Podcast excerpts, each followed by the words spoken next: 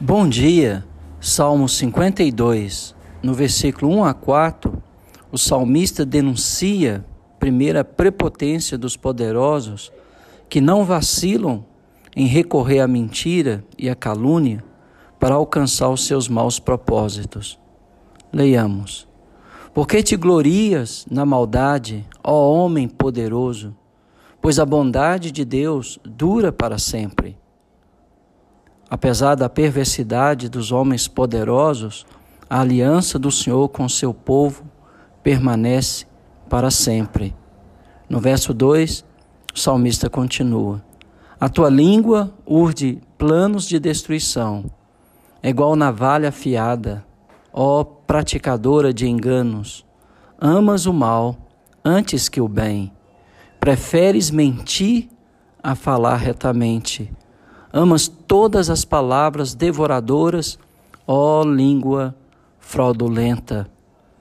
Então o tirano mentiroso, ele deleita na destruição.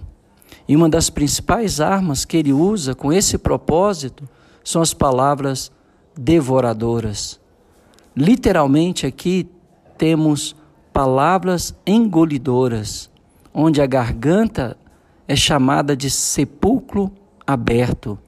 O homem ímpio engole a vida do próximo, a sua honra e os seus bens, que devoram o caráter e a reputação dos homens, e é a causa de sua total ruína e destruição. Por isso, é melhor buscar refúgio no Senhor do que confiar no homem. Melhor é buscar refúgio no Senhor do que confiar em príncipes. Salmo 118, verso 8 e 9. E aí no verso 5 a 7, ele denuncia o justo castigo reservado para tais pessoas. Também Deus te destruirá para sempre. Há de arrebatar-te e arrancar-te da tua tenda e te estipará da terra dos viventes. Os justos hão de ver tudo isso temerão e se rirão dele, dizendo: Eis o homem que não fazia de Deus a sua fortaleza, antes confiava na abundância dos seus próprios bens e na perversidade se fortalecia.